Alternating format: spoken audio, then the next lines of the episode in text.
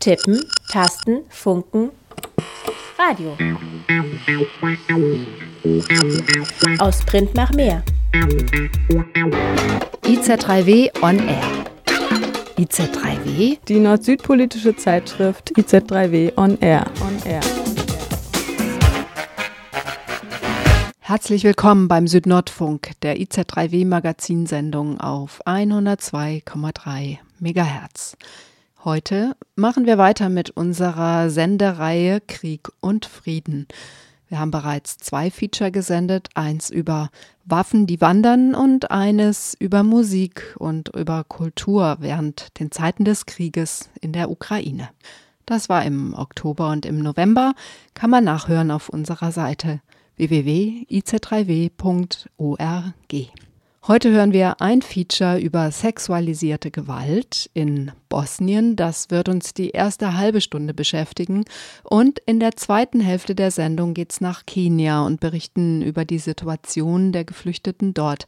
Sehr viele Geflüchtete aus den von Kriegswirren betroffenen Anrainerstaaten sind dorthin geflohen.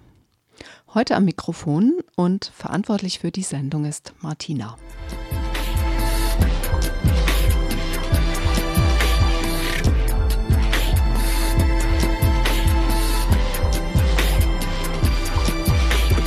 Während des Krieges in Bosnien und Herzegowina 1992 bis 1995 waren Massenmorde, Verfolgungen, Vertreibungen, Vergewaltigungen, Folter und sexueller Missbrauch Teil der Kriegsstrategie. Circa 25.000 Frauen und circa 1000 Männer wurden vergewaltigt und sexuell missbraucht. Ja sam Edina Rizvanović iz Doboja sam. Rat, rat me zatekao dole. Ich bin Edina Rizvanovic. Ich komme aus Doboj. Ich war 14 Monate inhaftiert, da war ich 19 Jahre alt. Ich war im zweiten Monat schwanger, als das Verbrechen an mir verübt wurde. An jenem schicksalhaften Tag im Juni kam eine wütende Menschenmenge mit Lastwagen. Später kamen weitere schreckliche Tage und Monate hinzu. Aber jener Tag wird vielen Frauen und Mädchen in meinem Dorf, in der Nähe von Doboj, in schrecklicher Erinnerung bleiben. Ich befand mich in einem Haus. Die Frauen gruppierten sich überall. Wir waren um die 15, höchstens 20, mit Kindern. Die Soldaten kamen. Den einen kenne ich, der uns mit seinem Gewehr gezwungen hat, in das andere, größere Haus zu gehen. Dann hat er mich herausgesucht und wieder zurück in das erste Haus gebracht. Ich kann den Akt jetzt nicht beschreiben. Es passierte. Als wir das Haus verließen, drohte er mir, dass ich davon niemandem erzählen darf. Im Treppenhaus stand noch ein Cenik, der mich dann übernahm.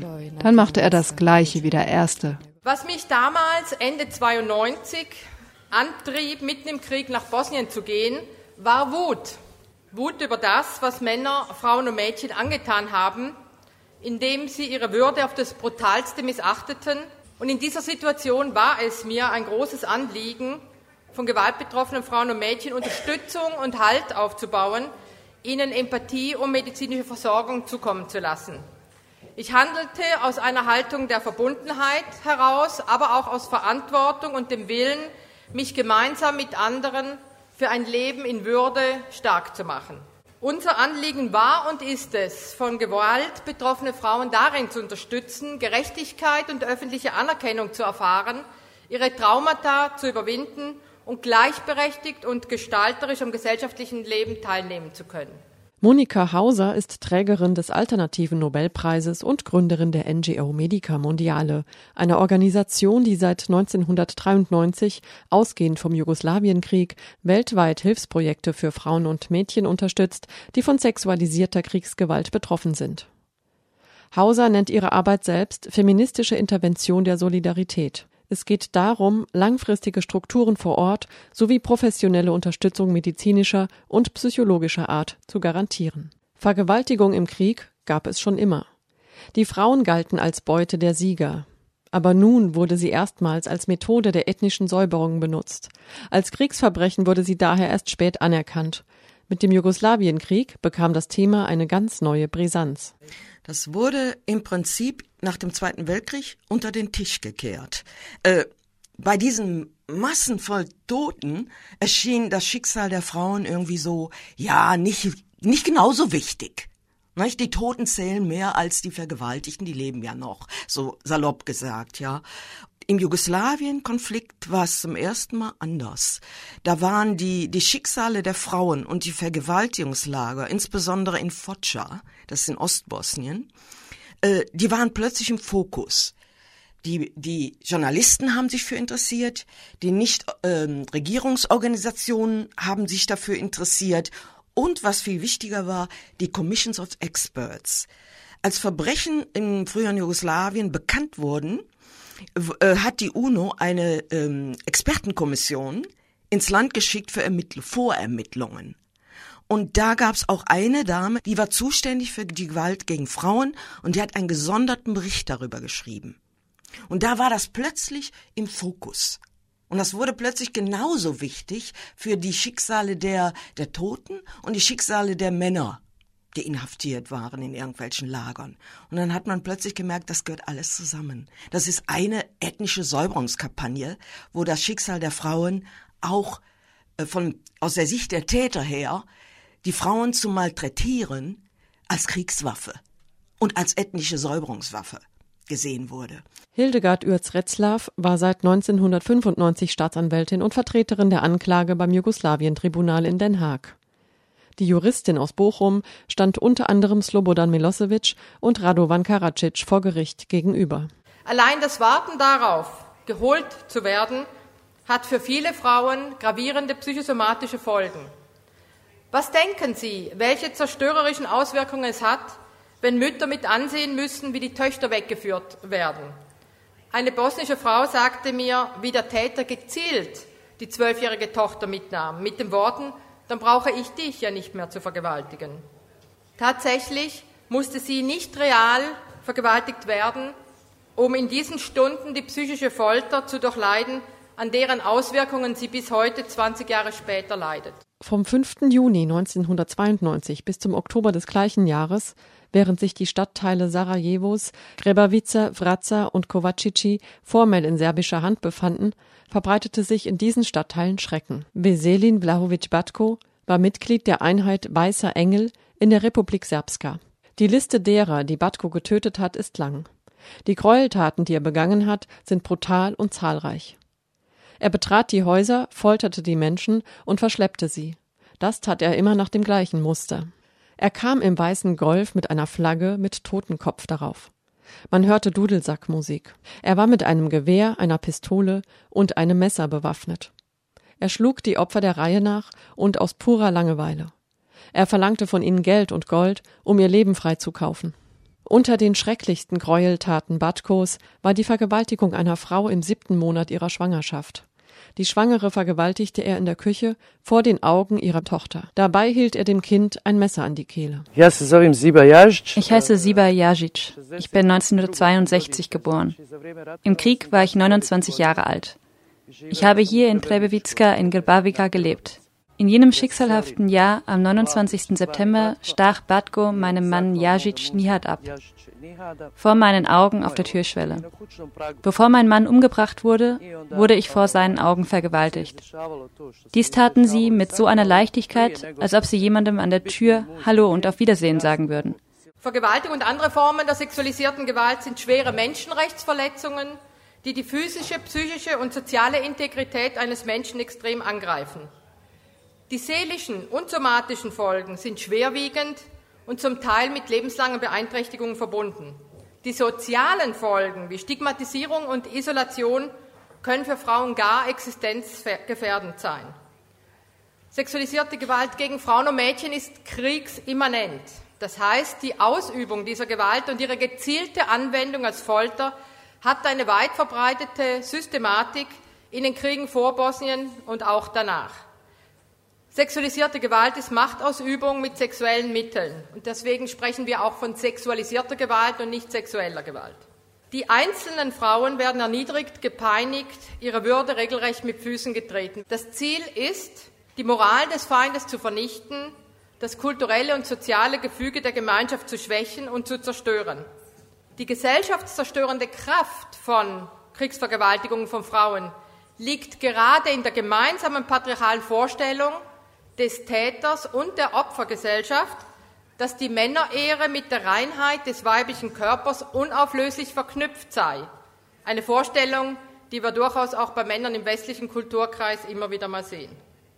Der serbische Terror zwischen 1992 und 1993 in Foča und Umgebung übertraf an Gräueltaten alles menschlich Vorstellbare.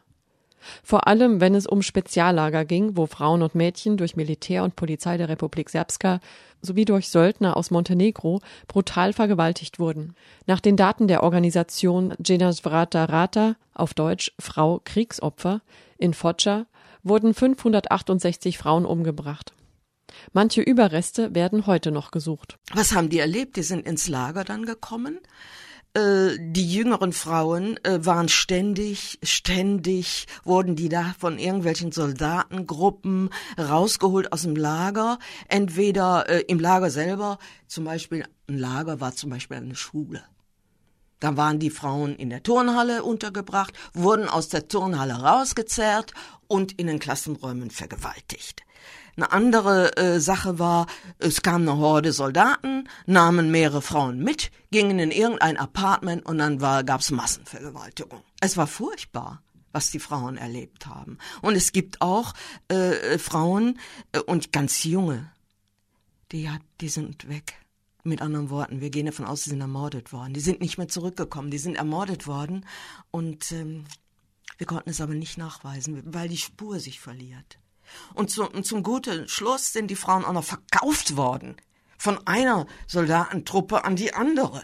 Also es kam, es war furchtbar. Da pričam godinama, ja vam to ne mogu pričati. Jednostavno, kad dobijete osjećaj da se tijelo hladi, a srce... Wenn ich Jahre erzählen würde, könnte ich das, was passiert ist, nicht in Worte fassen. Es ist so, als wäre mein Körper eisig und das Herz versteinert. Und die Tränen fließen nicht mehr. Es kommen keine Tränen mehr. Das ist so, als ob man nur noch vegetieren würde. Man steht auf, schaut sich um, hat aber keine Emotionen mehr in sich. Mit 17 Jahren zu erleben, wie Menschen getötet, Frauen vergewaltigt und Menschen bei lebendigem Leibe verbrannt werden. Wenn ich über das Erlebte erzähle, erschüttert mich das so sehr, dass ich danach manchmal ins Krankenhaus eingeliefert werden muss. Vor allem, wenn der Oktober kommt. Dann geht es mir schlecht. Das ist so schwer, auch nach 20 Jahren.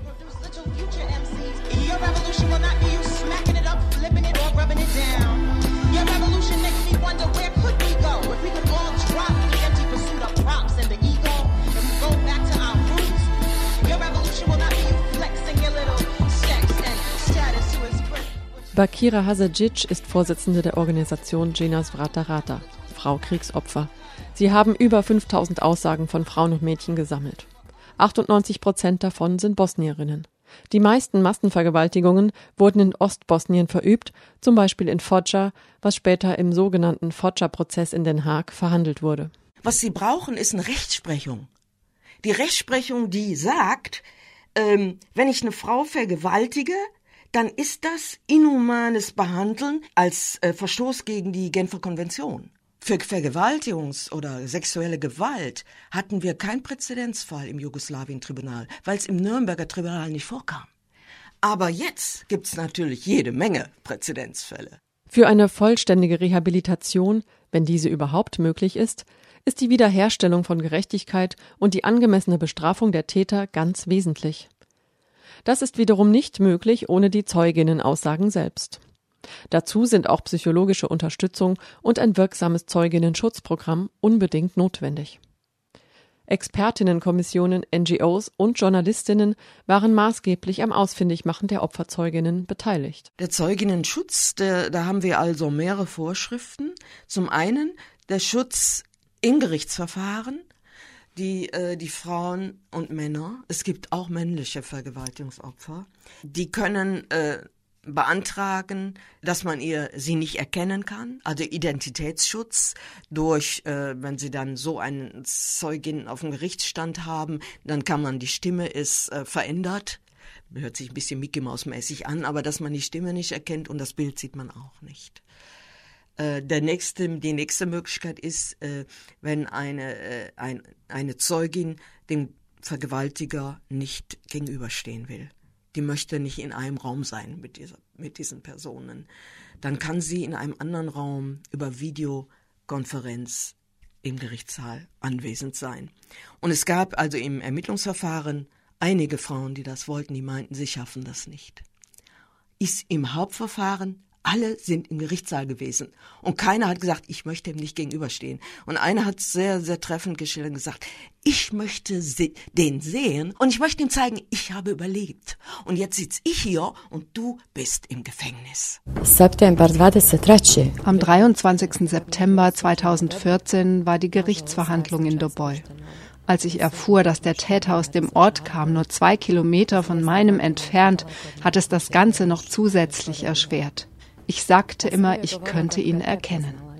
Das passierte tatsächlich im Gerichtssaal.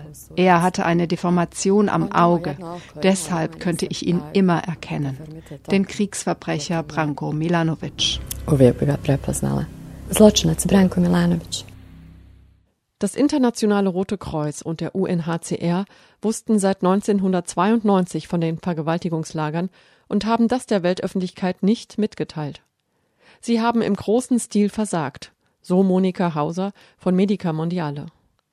Ein weiteres Problemfeld sind die Ausgrenzung und Scham der Frauen. Die patriarchalen gesellschaftlichen Bedingungen sind ursächlich dafür, dass die Betroffenen oft lieber schweigen, als an die Öffentlichkeit zu gehen, sofern auch die Gefahr besteht, dass sie als schmutzig oder gar mitverantwortlich stigmatisiert werden. Es gab mal eine lange Zeit, ich habe zumindest Berichte darüber gelesen, lange Zeit irgendwie so ein ja, Stigmatisierung, du hättest dich auch wehren können, äh, du bist irgendwo mitschuld und äh, was weiß ich alles, ja. Äh, die Frauen wurden nicht als normale Kriegsopfer gesehen, nicht? Und die haben dann auch äh, besser geschwiegen, nicht? Ähm, es war ja schon erstaunlich, dass wir sogar Zeuginnen hatten, da wussten nicht mal die Ehemänner vor den Vergewaltigungen, weil die das lieber äh, verborgen haben, weil immer noch dieses Stigma ist, ja, der vergewaltigten Frau der die vielleicht den Täter provoziert hat. Ja, äh, das weiß ich. Nicht? Also ist so. Nicht? Ist ja auch bei uns so. In Vergewaltigungsprozessen, da kann sich die, die, die, die Zeugin aber so einiges anhören von der Verteidigung. Nicht? Also ich äh, habe es nur so in Erinnerung, dass es kein, dass keiner froh war und keiner gern gekommen ist, sondern äh, sie sahen die Notwendigkeit ein. Wenn man diese Täter verurteilen will, dann braucht man zurückgehen. Nein, das geht nicht anders. Die Zeugen auch sagen, bei einer Vergewaltigung kann man die nicht ersetzen. Ne? Und äh, da musste man wirklich jeden überreden. Und es ist auch nicht immer gelungen. Es gibt viele, die haben gesagt, nee, ich habe keine Kraft dazu, ich kann das nicht. Und äh, andere wiederum, die, äh, die haben gesagt, wir waren ja alle die Opfer in diesen, die inhaftierten Frauen, die immer wieder vergewaltigt wurden. Ich muss jetzt da auch aussagen, damit man damit ich meine, äh, meinem Leidensgenossinnen unterstütze. Das war auch ein Gesichtspunkt, dass man sagt, ich kann die ja nicht da alleine stehen lassen, äh, da muss ich jetzt auch hin. Ne?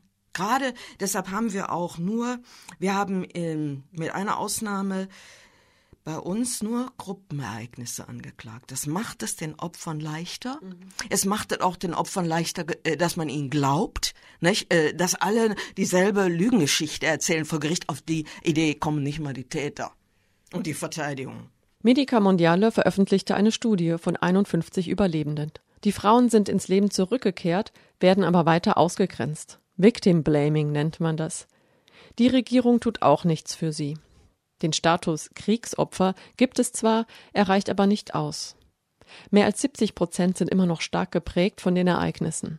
57 Prozent haben eine posttraumatische Belastungsstörung. 65 Prozent müssen Psychopharmaka nehmen. 93 Prozent haben chronische gynäkologische Probleme.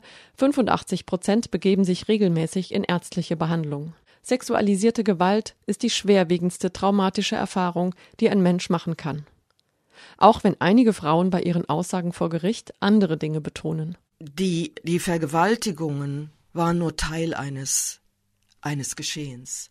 In der Regel fing es an, Überfall aufs Dorf, Ermordung der Männer, Brüder, Väter, Ehemänner, und dann Frauen werden gekarrt in ein Lager, in ein Armeelager und dann geht's los mit den Vergewaltigungen. Die haben also, bevor sie überhaupt in das Lager kamen, vergewaltigt wurden, hatten die schon so viel Trauma angesammelt durch diese Geschehnisse in ihrem Dorf. Das war furchtbar, nicht? Und diese diese Dinge wollten die Frauen auch schildern.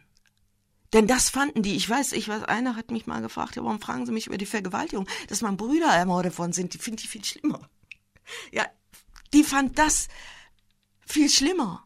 Nicht? Und so haben die ihre ganze Geschichte erzählen können. Und dann im Gerichtssaal, wenn ich aber Vergewaltigung angeklagt habe, dann ist das der zentrale Punkt. Und die anderen Sachen, die, die wollen die Richter nur so ansatzweise hören. Die Resolution 1325 wurde am 31. Oktober 2000 einstimmig vom UN-Sicherheitsrat verabschiedet. In ihr wurden erstmals Konfliktparteien dazu aufgerufen, die Rechte von Frauen zu schützen und Frauen gleichberechtigt in Friedensverhandlungen, Konfliktschlichtung und den Wiederaufbau mit einzubeziehen. Es wird über sie gesprochen, anstatt direkt mit ihnen. Und anstatt sie zu fragen, was sie denn brauchen oder auch nicht, wird ihnen Expertentum aufgedrängt.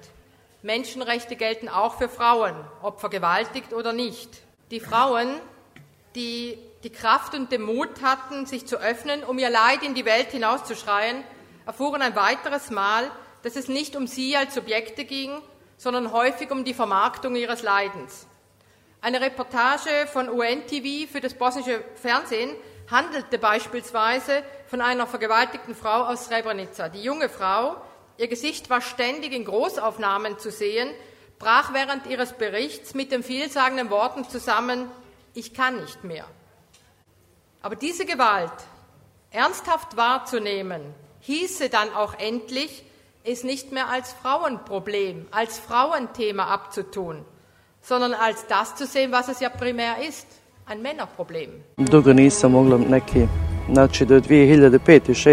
Lange konnte ich nicht darüber reden, bis irgendwann 2005 oder 2006. Ich sage immer, das ist die Stadt, in der ich aufgewachsen bin und ich kenne die Mentalität vieler Menschen. Damals las ich darüber viel in der Zeitung und sah im Fernsehen, wie viele öffentlich erzählten, was sie alles erlebt hatten, wie sie ihre Kinder verloren haben und was mit ihnen geschah.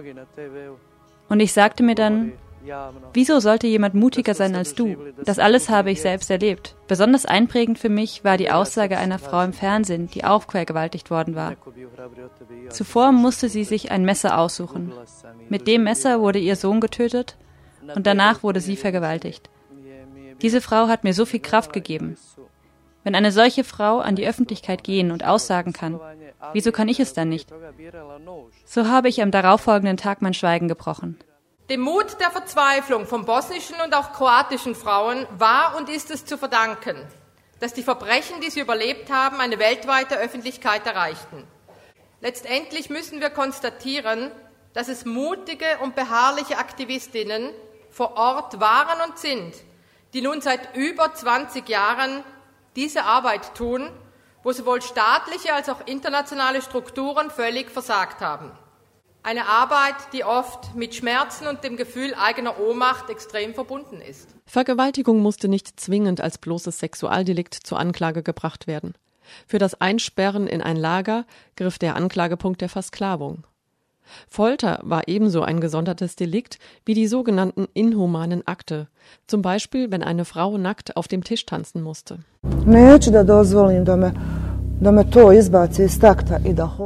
Ich will nicht zulassen, dass mich das aus dem Gleichgewicht bringt und dass ich verrückt auf der Straße herumlaufe. Wie soll ich es sagen? Das alles wollte ich doch nicht.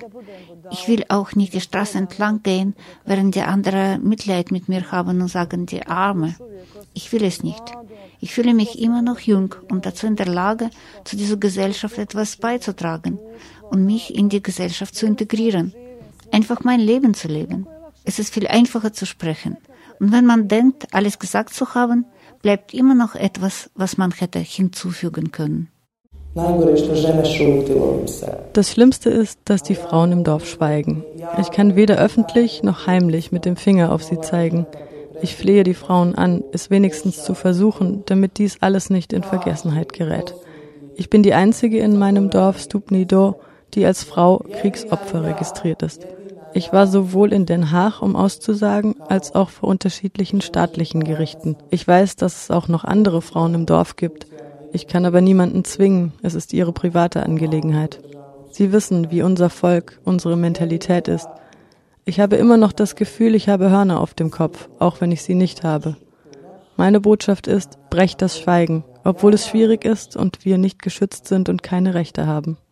Beim Kunaras-Verfahren von Foča wurden acht Fälle von andauernder schwerer Vergewaltigung verhandelt. Kunaras wurde mit 28 Jahren, Kovac mit 20 Jahren und Bukovic mit 15 Jahren Haft bestraft. Zwei Täter sind bei ihrer Festnahme getötet worden. Celenovic erkannte seine Schuld an, und bekam etwas mehr als zehn Jahre. Also die Bestrafung der Täter ist sicherlich das, was man äh, als Gerechtigkeit, zunächst mal der Gesichtspunkt Gerechtigkeit. Wenn der hat mir äh, Böses getan, jetzt wird er verurteilt, das gerecht. Nicht? Äh, das, das haben sicherlich eine Genugtuung darüber empfunden, dass ihre, ihre Qualen der Täter dafür bezahlen muss durch eine Freiheitsstrafe. Bakira Hasicic. Kad čovjek živi i vrati se wenn alle, die das erlebt haben, zu ihren Familien zurückkehren und Monate und Jahre still schweigen und ihren Familien nichts sagen, kommt es zu einer Situation auf Leben und Tod. Wir haben große Erfolge gehabt, als wir mit den Männern und ihren Frauen und den Kindern gesprochen haben. Es ist uns gelungen, allen Seiten zu vermitteln, sich zu akzeptieren, wie sie sind, damit sich ihre familiäre Situation verbessert. Ich kann nicht sagen, dass sie zu einem normalen Leben zurückgefunden haben, aber sie haben gelernt, einander zu verstehen. Tiefe Traumata bleiben an Männern und Frauen haften. Sie können nicht gelöscht werden.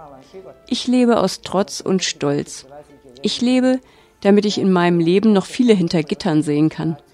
Die Höhe der Strafe ist dabei nicht so wichtig sondern dass die Täter als Kriegsverbrecher abgestempelt werden. Die Unterstützung muss langfristig und ganzheitlich angelegt sein, zumal viele Frauen auch erst Jahre später ihr Schweigen brechen. Der Aufbau von nachhaltigen, empathischen Strukturen vor Ort muss ganz klar traumasensible psychosoziale, medizinische, rechtliche und ökonomische Angebote beinhalten. Vergewaltigung als Kriegsverbrechen ist auch in gegenwärtigen kriegerischen Konflikten omnipräsent.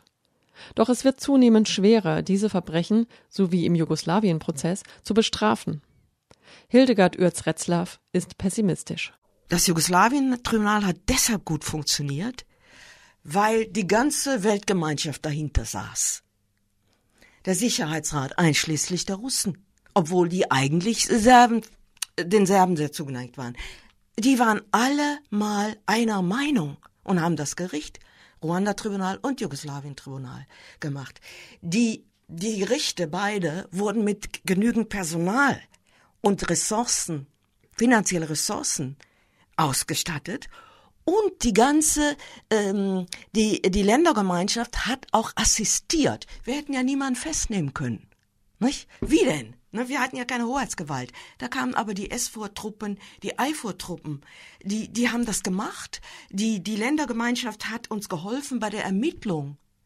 Nicht? Hat uns geholfen, die Zeugin zu finden.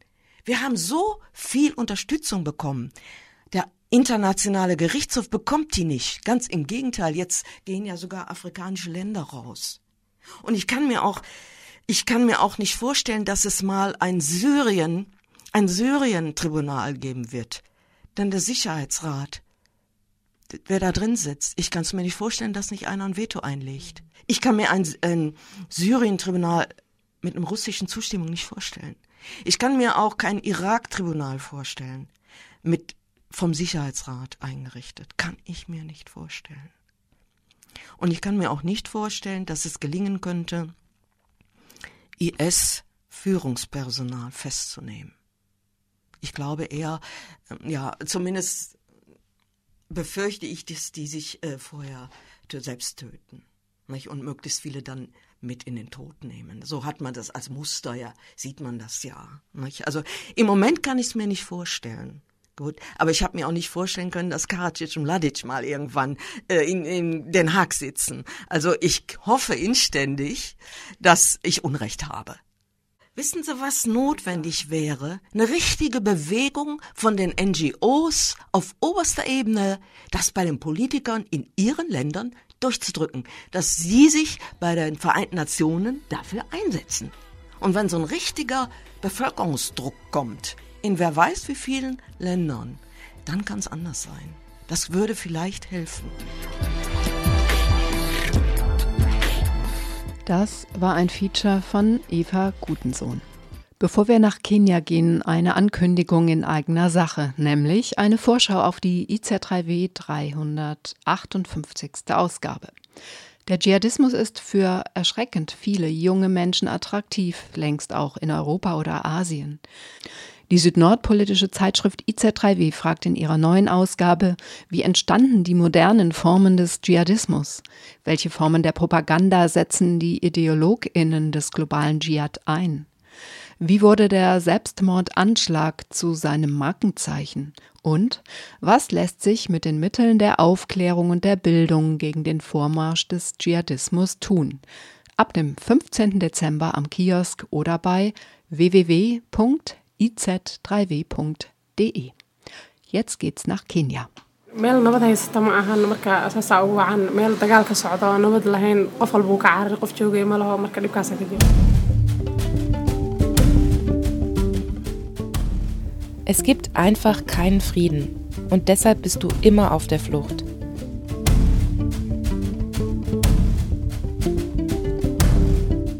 Im Mai diesen Jahres verkündete der Innenminister in Kenia, sein Land sei gezwungen, das Flüchtlingslager Dadaab zu schließen. Seither werden Tausende von Flüchtlingen aus dem vermutlich größten Flüchtlingslager der Welt dazu veranlasst, zurückzukehren. Nur zurück wohin? Ein Feature von John Boakali und Martina Backes.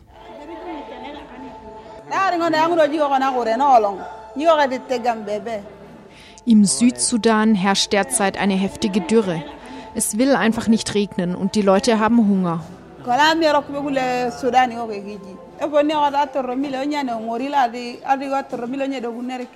Zudem gibt es im Südsudan keinerlei Sicherheit. Hierher nach Kenia kamen wir mit einem Lastwagen. Doch auf dem Weg gerieten wir in die Hände von Rebellen. Sie schossen auf uns und sie haben ein paar Leute auf dem Lastwagen getroffen. Bei einer Internetsuche Stimmen von Menschen in den großen Flüchtlingscamps in Kenia zu finden, schwer ist das nicht. Auf den Seiten der großen Hilfsorganisationen, wie beispielsweise dem Flüchtlingshilfswerk der Vereinten Nationen, werden Leidensgeschichten erzählt. Zum Beispiel aus Kakuma, dem Flüchtlingscamp unweit der Grenze zwischen Kenia und dem Südsudan, westlich des Turkana-Sees. Errichtet wurde das Camp 1992. Von hier aus sollten Kindersoldaten aus dem Südsudan und aus Uganda repatriiert werden. Inzwischen leben in der wüstenhaften Region um Kakuma über 200.000 Geflüchtete. Täglich kommen Menschen auf der Flucht vor Dürre und Krieg. They, they move, uh, you know, over a series of months, over even years. Oft hat sich die Flucht über Monate ereignet oder gar über Jahre. In mindestens drei Ländern dauern die Kriege nun seit über 20 Jahren an, im Südsudan, in Somalia und in der Demokratischen Republik Kongo.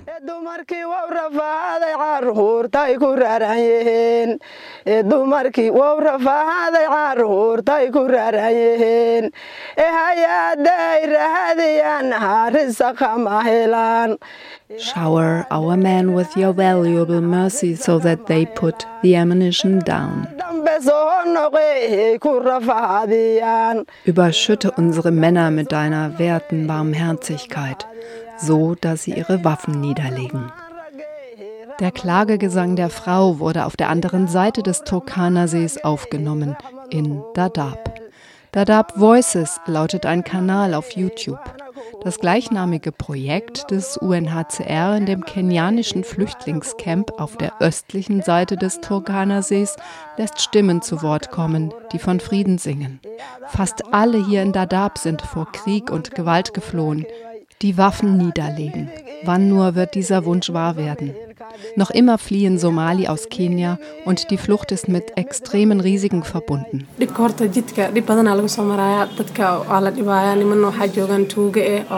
Der Weg nach Kenia ist voller Risiken. Du musst dich gegen die Al-Shabaab durchsetzen und gegen die Milizen. Einige der Milizen töten, andere vergewaltigen dich. Und manche Leute verschwinden einfach, niemand weiß, wo sie dich hinbringen. Du hast mit so vielen Leuten zu tun auf dem Weg hierher, mit den Al-Shabaab oder mit Banditen. Sie alle haben ihre eigenen Vorstellungen, ihre eigene Agenda, was sie mit der zivilen Bevölkerung vorhaben.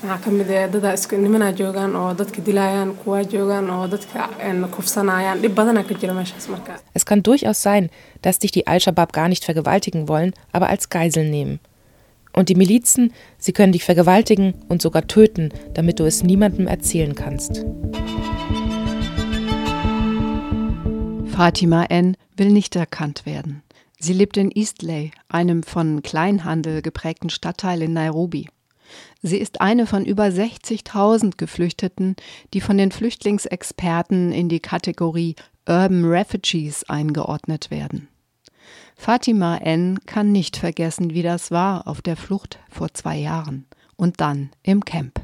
Waxaa ka jiro meeshaas de meel dagaal socda waaye dadaa mar walba lagu dilaa mar walba waa lasoo weeraraa marka Es gibt einfach keinen Frieden und deshalb bist du immer auf der Flucht. In den Camps hast du keine Chance. Es gibt Angriffe, sozialen Unfrieden. Das Einzige, was du dort bekommst, sind Lebensmittelrationen. Hier in Eastley hingegen kannst du dich nach einer Option umsehen, wo du deine Fähigkeiten einbringen kannst, nach einem Job oder irgendeiner Beschäftigung, irgendetwas für die Familie. Deshalb wollen wir aus dem Camp raus und hierher nach Eastley. Eastley wird auch Little Mogadischu genannt. Für viele somalische Flüchtlinge ist der Stadtteil mit der Hoffnung auf ein wenig mehr Sicherheit verbunden. Die Unsicherheit in den Camps kommt von allen Seiten, auch von der staatlichen. The government of the Republic of Kenya, having taken into consideration its national security interest, has decided that hosting of refugees has to come to an end. Die kenianische Regierung hat unter Berücksichtigung ihrer staatlichen Sicherheitsinteressen beschlossen, dass die Aufnahme und Versorgung von Flüchtlingen ein Ende finden muss. Kenya is committed to closing the Dab refugee complex. This decision has been made by government reflecting the fact that the camps have become hosting ground for Al-Shabaab as well as centers of smuggling and contraband trade. The move will affect two major camps in Kakuma and Dadaab. Im Mai diesen Jahres verkündete der kenianische Innenminister Joseph Nkaiseri, sein Land sei gezwungen, das Flüchtlingslager Dadaab unweit der somalischen Grenze abzuwickeln. Aus Gründen der Sicherheit. Seither wissen viele Somali nicht, wie es weitergehen soll. Wenngleich der Termin für die Schließung des Camps im November 2016 um ein halbes Jahr verschoben wurde, bleibt die Zukunft der rund 300.000 Menschen dort niemand weiß die Zahlen genau, ungewiss. Hi, I'm, I'm Mohammed Abdurrahman Abdi. I'm from Hadar Refugee Camp. Ich heiße Mohammed Abdurrahim Abdi und ich bin aus dem Flüchtlingscamp Hagadera. Wir lebten für rund 20 oder 25 Jahre dort. Das ist eine Herausforderung. Gut ist, dass wir dort zu essen bekamen. Alle 14 Tage gab es eine Ration. Auch die Schule dort war ganz in Ordnung. And learning was very was quite okay. I have finished my high school in 2010. Ich habe die Oberschule 2010 abgeschlossen. Danach wurde ich Lehrer für die Kleinen, Grundschullehrer. In dem Bereich arbeitete ich rund zwei Jahre, von 2011 bis 2013. Danach entschied ich, das Camp zu verlassen, wegen des geringen Lohnes. Einer meiner Brüder lebte damals in den USA und ich überredete ihn, mich zu unterstützen und mir das College zu bezahlen. Er hat das Angebot angenommen. Jahr später kam ich dann nach Nairobi und habe hier meine erste Diplomprüfung gemacht. Letztes Jahr habe ich die Ausbildung abgeschlossen. Allerdings habe ich bis heute keine Arbeit gefunden. I have graduated last year. From that time back now, I don't do any job at all. Fatima und Mohammed gehören zu den Flüchtlingen, die in Eastley nach einer Perspektive suchen, nach Arbeit, Einkommen, Sicherheit. John Boakali, ein Journalist und Aktivist, hat im Herbst 2016 mehrere Geflüchtete in Eastley getroffen und sie zu ihrer Situation befragt. Selbstverständlich sind solche Gespräche mit den Urban Refugees nicht, vor allem nicht in Eastley. To uh. Ich habe eritreische Geflüchtete getroffen, die hier in Kenia leben, musste dann aber die Erfahrung machen, dass sie nahezu paranoid reagieren. Sie hörten nicht auf, hinter ihren Rücken zu schauen. Sie sind sich nie sicher, ob der Journalist nicht von der eigenen Regierung geschickt wurde, um sie zu verraten. Sie können schwer glauben, dass ich einfach aus journalistischem Interesse frage, ohne dass damit irgendwelche Fallstricke verbunden sind.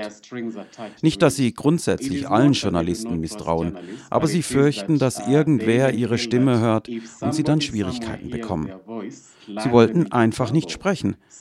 It was really difficult to actually get them to speak about the experience in Kenya. The same thing was true of South Sudan, especially because of the Das gleiche Misstrauen haben die Flüchtlinge aus dem Südsudan.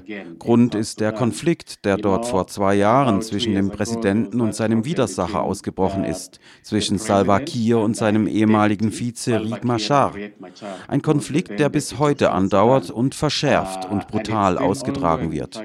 Jede Frage, die im weitesten Sinne damit verbunden sein könnte, meiden die Geflüchteten und schweigen. Sie wollen einfach nur überleben und versuchen, sich so weit wie möglich zu schützen.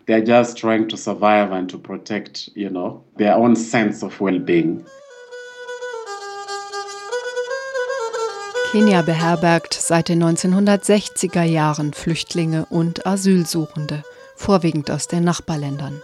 Damals lag die Zahl der Geflüchteten unter 20.000.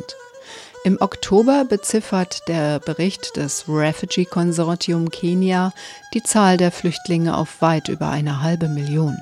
Ein Thema für die Medien? In the last couple of months, when Kenya was really talking about closing Dadaab refugee camp. In den letzten sechs Monaten, nachdem die Regierung die Pläne zur Schließung des Flüchtlingscamps in Dadaab angekündigt hat, gab es viele Medienberichte. Doch wenn man bei den alternativen Medien wie Community Radios und Bürgerradios schaut oder bei anderen Kanälen, die von zivilen Personen genutzt werden, Blogs etwa oder private Artikel, die im Netz geteilt werden, da muss ich leider zugeben, dass die Situation der Geflüchteten nicht besonders viel Aufmerksamkeit bekommt. Ich würde den Grund dafür so erklären. Wenn es einen terroristischen Anschlag gibt und gesagt wird, dass die vermeintlichen Attentäter oder Schuldige Somalis sind, dann macht sich da viel Wut und viel Bitterkeit breit. Nehmen wir den Anschlag auf Garissa, wo systematisch Christen angegriffen wurden dann erschwert das natürlich, sich mit den somalischen Flüchtlingen zu solidarisieren, denn die Menschen waren schlicht mit ihrer Trauer beschäftigt.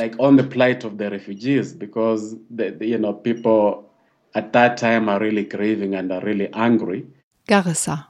Im April 2015 kamen bei einem Bombenanschlag an der Universität 143 Menschen ums Leben. Es war einer der schlimmsten Angriffe der Al-Qaida-nahen Al-Shabaab-Terrororganisation aus Somalia. Das gesellscharschaftliche Klima gegenüber den Somali ist seither angespannt.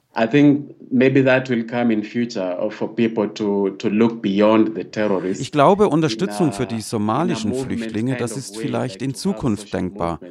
Aber derzeit findet man das nur sehr vereinzelt und nicht als eine Bewegung en masse.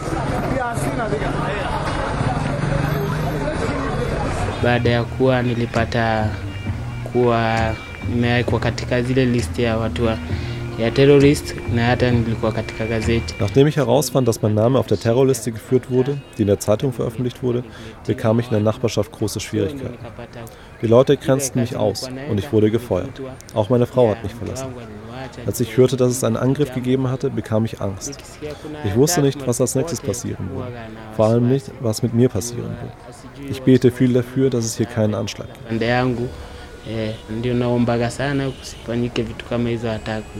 Der Mann ist einer von drei Personen, die den Mut fanden, vor einer Kamera zu sprechen.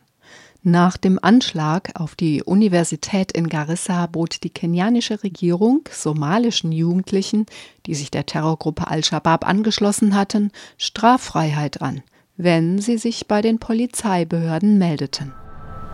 Ilikuwa siku ya Alhamisi, tulitoka hapa asubuhi saa nne tukaenda mpaka police station. Es war an einem Donnerstag morgens um 10, dass wir in Nairobi zur Polizeistation gingen. Wir wollten mit dem Stationsleiter sprechen. Als er auf uns zukam, gingen wir hinein, Ich, mein Bruder und ein Cousin. Die beiden erzählten dem Polizeioffizier, dass sie nach Somalia gereist waren. Aber sie seien zurückgekehrt und wollten sich ergeben als gute Menschen. Sie blieben dann dort, am Donnerstag und Freitag.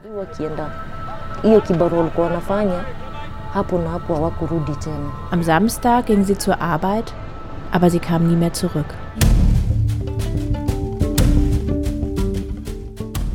Nicht viele sprechen davon, wie die angekündigte Straffreiheit für Kämpfer, die sich ergeben, in der Praxis umgesetzt wurde.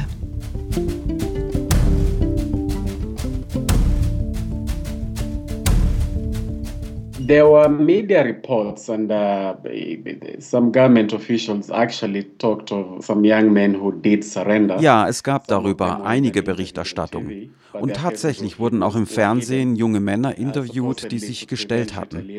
Ihre Gesichter waren verhüllt, auch um Vergeltungsaktionen der Al-Shabaab zu verhindern. Das Amnesty-Angebot war vielleicht eine gut gemeinte Geste, aber die Mehrheit der somalischen Moslems fühlte da anders. Die massenhaften Verhaftungen und Kontrollen, das führte zu Vertrauensverlusten. They may not necessarily trust that same government to actually, you know, take care of the young men who surrender and, and keep their word. Ich denke, das war nicht erfolgreich, sonst wäre darüber berichtet worden. Wir haben niemals Hunderte von jungen Männern gesehen, die gesagt hätten, hier sind wir, wir sind zurückgekehrt und wir ergeben uns. And, uh, you know, we have surrendered. Uh.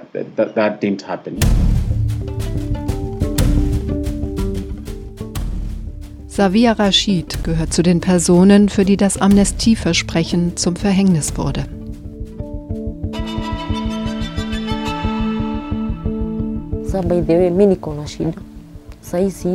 Ich habe ein Problem. Ich wohne nicht in meinem Haus, sondern in der Wohnung anderer Leute, wie ein Flüchtling. Ich bin Kenianerin, aber ich lebe wie ein Flüchtling im eigenen Land. Das ist sehr verletzend.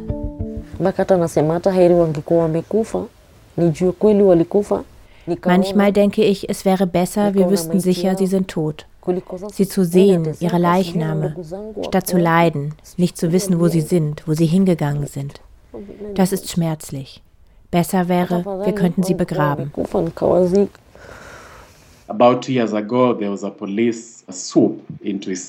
Vor zwei Jahren, nach einer Serie von Bombenangriffen, gab es eine große Razzia in Eastley. Aus menschenrechtlicher Perspektive muss man sagen, dass die Polizei die Leute wirklich belästigt hat.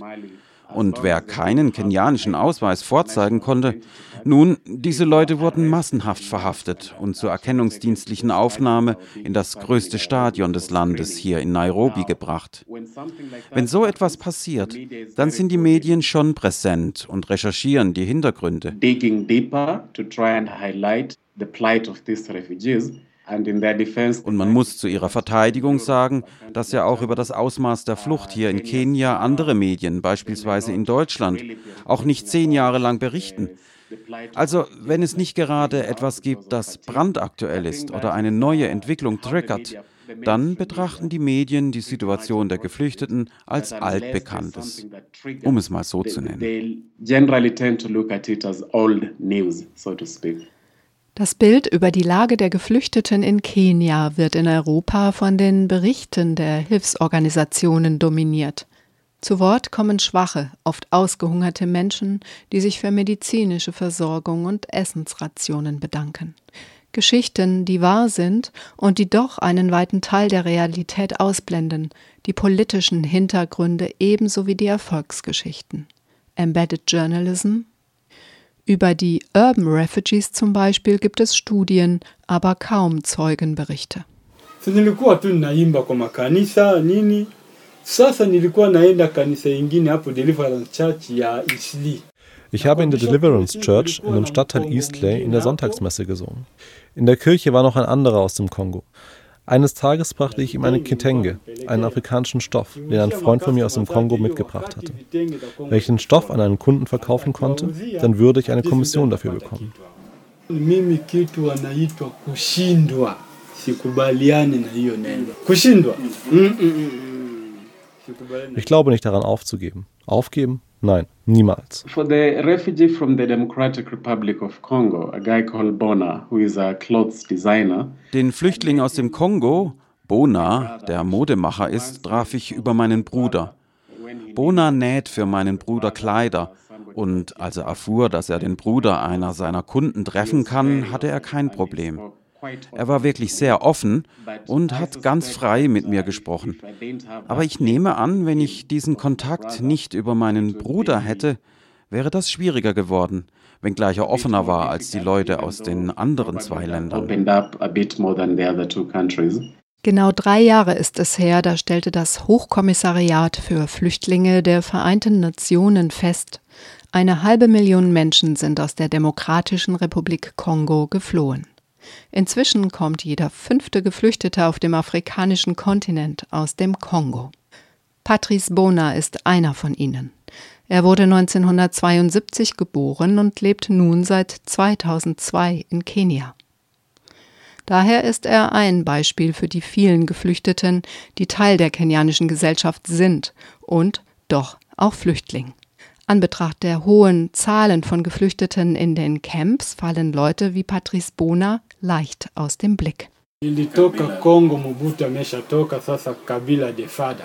Hiyo wakati Kinshasa. Ich verließ den Kongo nach der Amtsenthebung des damaligen Präsidenten Mobutu, als Kabilas Vater Präsident wurde. Zu dieser Zeit gab es Konflikte in Kinshasa, weil Kabila von Ruanda Unterstützung bekommen hatte. Sie hatten eine Reihe von Abkommen unterzeichnet, während sie in den Wäldern nach wie vor gegeneinander kämpften. Kabila sollte die Unterstützung mit Land im Osten des Kongos bezahlen. Zu dieser Zeit war es so, dass wenn du aus Kinshasa kamst und in den Osten des Kongo gereist bist, warst du automatisch verdächtig. Einige unserer Freunde haben sich auf die Reise nach Sambia gemacht. Doch als sie in Lumbumbashi ankamen, wurden sie verhaftet. Kuna marafiki zetu wengine walikuwa wanatoka Kinshasa wanakuwa wanaenda Zambia lakini kufika Lubumbashi wakawekwa jela, wakaingizwa jela.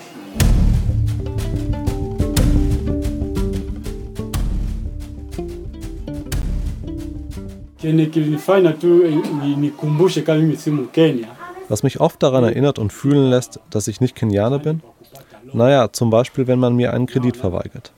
Lange, lange Zeit habe ich von einem Kredit geträumt. Dass ich keinen bekommen habe, hat zur Folge, dass ich mein Geschäft nicht richtig aufbauen kann. Wenn ich einen größeren Laden aufmache, kann ich Kenianer und Kongolesinnen anstellen. Ich würde sie selber ausbilden, damit sie Designerkleider nähen können, so wie ich. Das wäre doch fantastisch.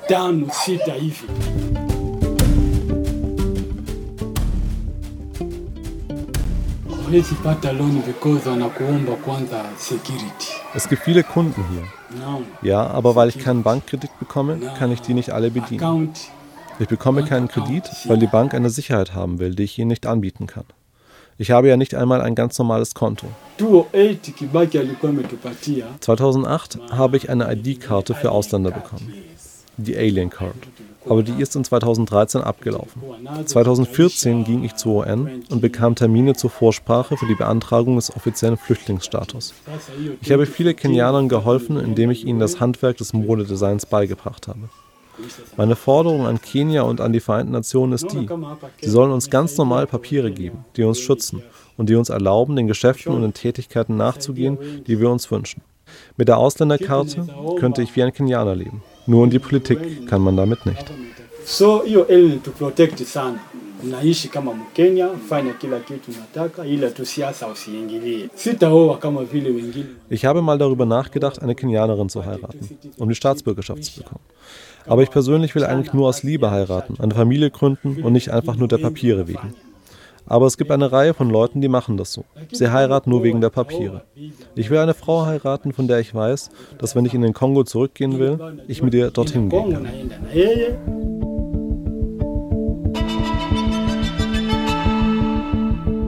Die Unsicherheit darüber, was nun mit den Geflüchteten passiert, die in den Camps in Nordkenia leben, ist auch in Eastley in der Hauptstadt spürbar. Mohammed N. gehört zu denen, die eher erfolgreich waren, und doch bleibt ihm eine ungewisse Zukunft. I'm Mohammed Abdurrahman Abdi. I'm from Hadar Refugee Camp. Ich heiße Mohammed Abdurrahim Abdi und ich bin aus dem Flüchtlingscamp Hagadere. Wir lebten für rund 20 oder 25 Jahre dort. Gut ist, dass wir dort zu essen bekamen. Alle 14 Tage gab es eine Ration. Auch die Schule dort war ganz in Ordnung. Ich habe die Oberschule 2010 abgeschlossen. Danach wurde ich Lehrer für die Kleinen, Grundschullehrer. In dem Bereich arbeitete ich rund zwei Jahre, von 2011 bis 2013. Danach entschied ich, das Camp zu verlassen, wegen des geringen Lohnes. Einer meiner Brüder lebte damals in den USA und ich überredete ihn, mich zu unterstützen und mir das College zu bezahlen. Er hat das Angebot angenommen. Ja, später kam ich dann nach Nairobi und habe hier meine erste Diplomprüfung gemacht. Letztes Jahr habe ich die Ausbildung abgeschlossen. Allerdings habe ich bis heute keine Arbeit gefunden. I have graduated last year. From that time back now, I don't do any job at all. Mohamed N. war gerade einmal ein Jahr alt, als er in dem Flüchtlingscamp Dadaab mit seinen Eltern eintraf. Jetzt ist er 24 und zeigt sich besorgt darüber, dass die kenianische Regierung das Camp innerhalb eines halben Jahres schließen will und er deshalb nach Somalia zurück muss. Nur zurück wohin? Er hat die meiste Zeit seines Lebens in Hagadera innerhalb von Dadaab verbracht. magacayga waa faatimo waxaan ahay qaxooti waxaan joogaa nairobi waxaan bartaa saalon oo training ugu jiraa Mein Name ist Fatima. Ich lebe als Flüchtling in Nairobi. Ich lerne hier in dem Friseurladen Haare schneiden. Ich habe einen Ausweis als Flüchtling. Wir werden immer wieder von der Polizei kontrolliert und manchmal akzeptieren sie die Ausweise nicht, die wir haben. Das sind die Dinge, mit denen wir hier dauernd zu tun haben. Statt umfangreiche Programme zur Integration und zur Unterstützung der Geflüchteten aufzulegen, mauert Kenia sich ein. 700 Kilometer lang ist die Grenze zwischen Somalia und Kenia. 700 Kilometer lang soll die Mauer werden, von Mandera im Norden bis nach Kiunga am südlichen Grenzverlauf. The, the first time that uh, government announced the plans to build the wall, als die Regierung angekündigt hat, eine Mauer zwischen Kenia und Somalia zu bauen, gab es eine heftige öffentliche Debatte darüber. Denn die Tatsache, dass es eine poröse Grenze gibt, hat mit Korruption zu tun und mit nichts anderem. Von Sicherheitskräften und der Polizei, die die Grenze bewachen sollen und auf den Verbindungswegen vom Norden Richtung Nairobi Kontrollposten einnehmen. Als diese Leute kompromittiert wurden, wurde die Opposition laut und sagte, die Regierung müsse die Korruption angehen, bei den Beamten der Einwanderungsbehörde genauso wie bei den Sicherheitskräften. Aber die Regierung blieb steinhart und meinte, sie würde sich schon um die Korruption kümmern. Dennoch bräuchten wir eine physische Grenzmauer. Derzeit wird das nicht intensiv diskutiert. Die Regierung verfolgte ihre Pläne und begann mit dem Verriegeln der Grenze. Aber dennoch ist die Gesellschaft in Kenia tief darüber gespalten, ob wir nun eine Mauer brauchen oder unsere Truppen aus Somalia abziehen sollten.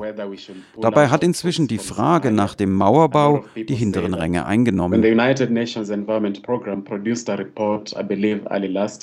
Als dann Anfang letzten Jahres von dem Umweltprogramm der Vereinten Nationen ein Bericht veröffentlicht wurde, der die kenianischen Sicherheitskräfte beschuldigt, in einem mehrere Millionen schweren Geschäft und illegalen Handel mit Holzkohle in der Region verwickelt zu sein, kochte die Debatte wieder hoch.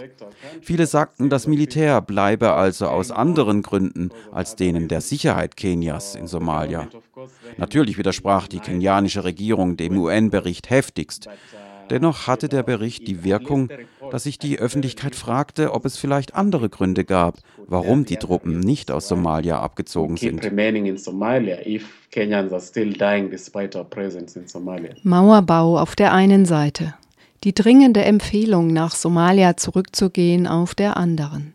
Vertrauen schafft die kenianische Regierung so nicht. Nicht bei den Geflüchteten in Dadaab, die mit ein paar Dollar ausgestattet werden, bevor sie in angemietete Busse zurück nach Somalia reisen. Zudem, in Somalia herrscht kein Frieden.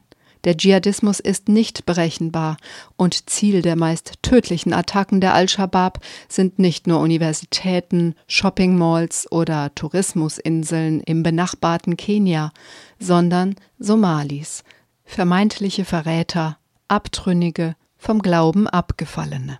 In Dadaab im Flüchtlingscamp bleiben will eigentlich niemand. Alle wollen weg aus Dadaab, wollen zurück in ein Land ohne Krieg und Terror oder in die Städte, ein normales Leben führen. Das Camp würde sich wie von selber leeren, wenn es diese Möglichkeiten gäbe. Eine forcierte Schließung wäre dann nicht mehr nötig.